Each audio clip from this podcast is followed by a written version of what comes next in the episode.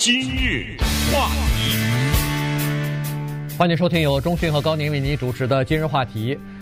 呃，如果不讲这个的话呢，大家可能还不太知道哈。其实我们在这个之前呢，不太了解。在二零一七年呃年底的时候，不是有一个税务改革法案嘛？有一些呃东西产品呢就减税了啊，包括呃这个税法也进行了一些改革。在那个税务法案当中呢，有一个条款是给酒类。产产品啊，呃，降税的哈，这个降税降的幅度还非常的大啊，从原来的百分之十三左右吧，十三点五，呃，降到了呃百分之二点七啊，降了这么大的幅度。呃，我是不，因为我跟中讯都不太喝酒哈，所以我们呃没有去关注在这个零售价格上头是不是有影响。但是这个对一些酒厂，尤其是小的酒厂，不管是葡萄酒厂还是啤酒还是这个烈酒啊。都有很大的影响，可是这个减税呢，它是有期限的，两年，所以今年年底如果国会不给它延期的话，这个这个减税呢就到期了。嗯，呃，今天跟大家聊的这个事儿呢，也小觉得有趣，就是有些背景跟也跟大家讲一下，因为这些东西啊是躲不过的。我们在美国的生活当中，因为酒的这个文化太大了，对，不光是美国了，全世界。可是，在美国呢，有时候我们会遇到一些呃，对于酒的问题，那常常呢得不到完美的解答。其实有些问题我也不太清楚。我曾经呃，也多年以前也都呃请教过一些人。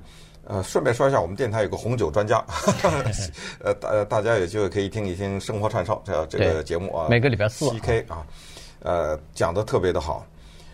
呃，酒啊，它是这样的，它有这么几大类哈。如果是我们说的所谓的烈酒呢，他们的那个酿酿酒厂啊叫 distiller 啊，嗯、是这个名称。如果是啤酒呢，它是叫 brewery，嗯，如果是红酒呢，它是叫 winery，对，都不一样，对，这三个就不一样了。哦，然后我们常常会遇到一个名词，叫做 craft beer，嗯，呃。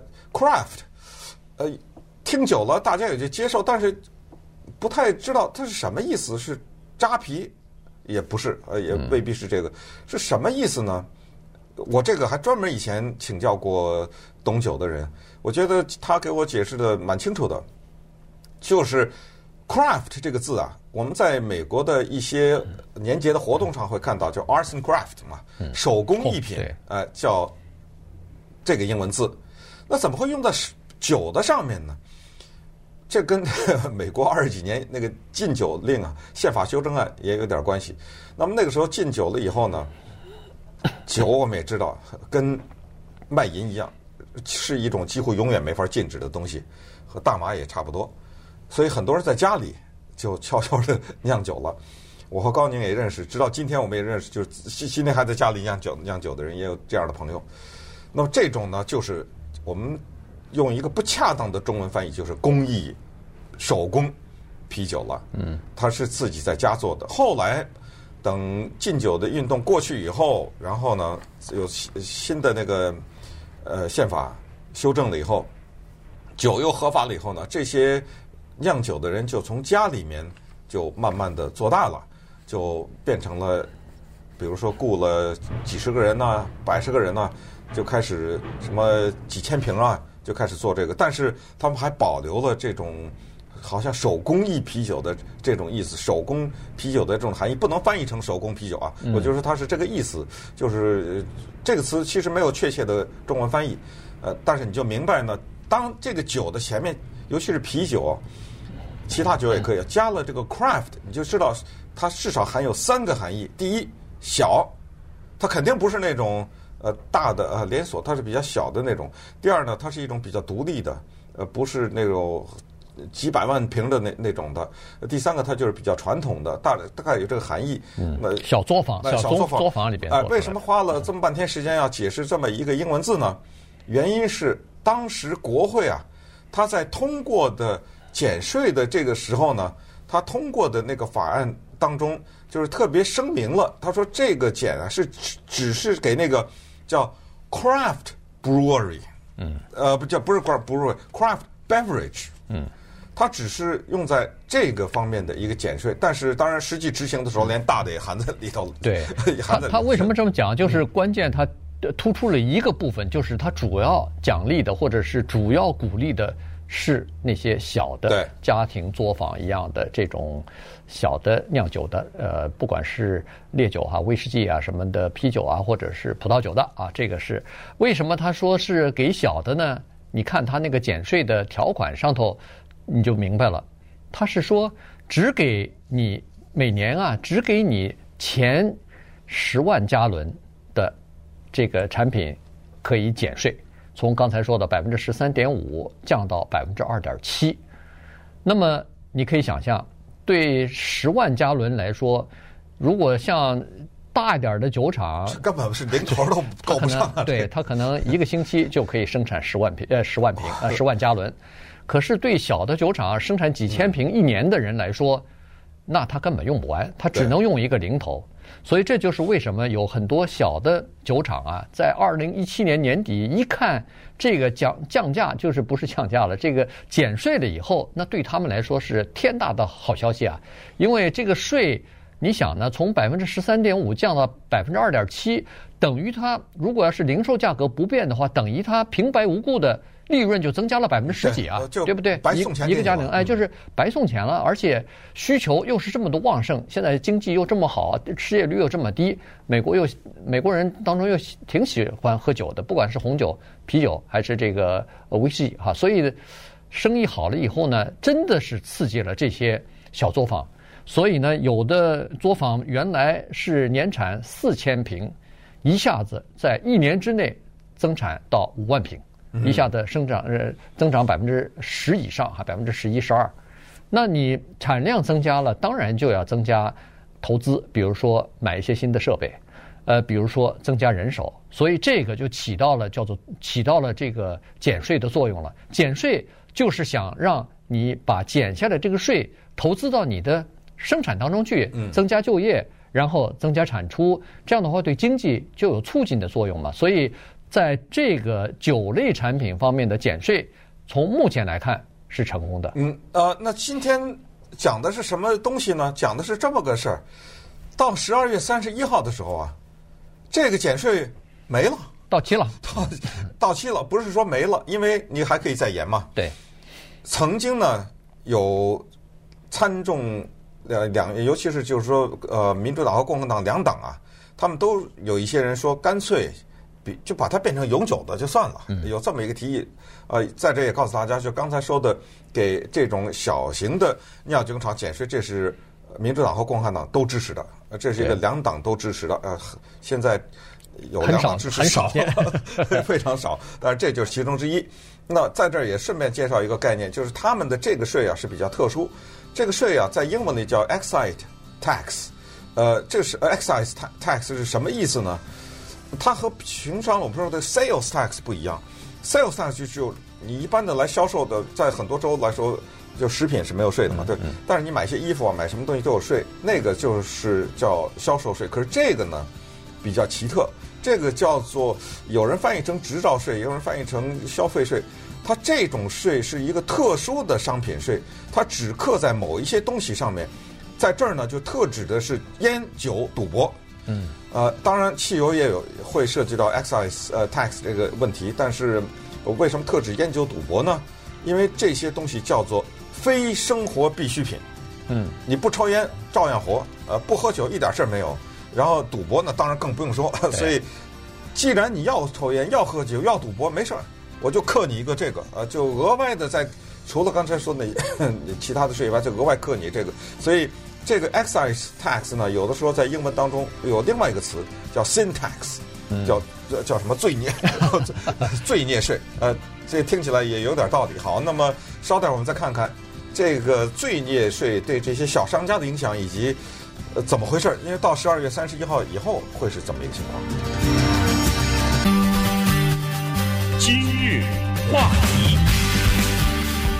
欢迎继续收听由中讯和高宁为你主持的今日话题。这段时间跟大家讲的呢是酒类的这个税的问题啊。他刚才说过了，是叫做呃 syntax 啊，这个是呃罪罪恶税哈。呃，那么烟酒呃和赌啊，这四这三个特殊的行业呢。呃，要交这个税。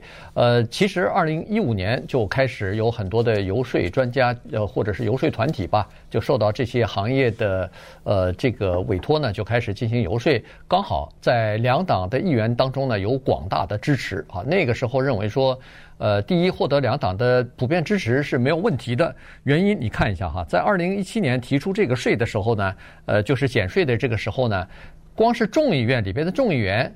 参与起草的共同起草人多少个呢？三百二十四个，那全部不光是支持啊，他是算签名在这个起草的合伙，就是联名起草的人里头的，在参院里边七十个，所以呢是啊七十三个，所以实际上是获得了在参院和众议院都是获得两党的多数议员的同意的，于是那个时候呢认为说。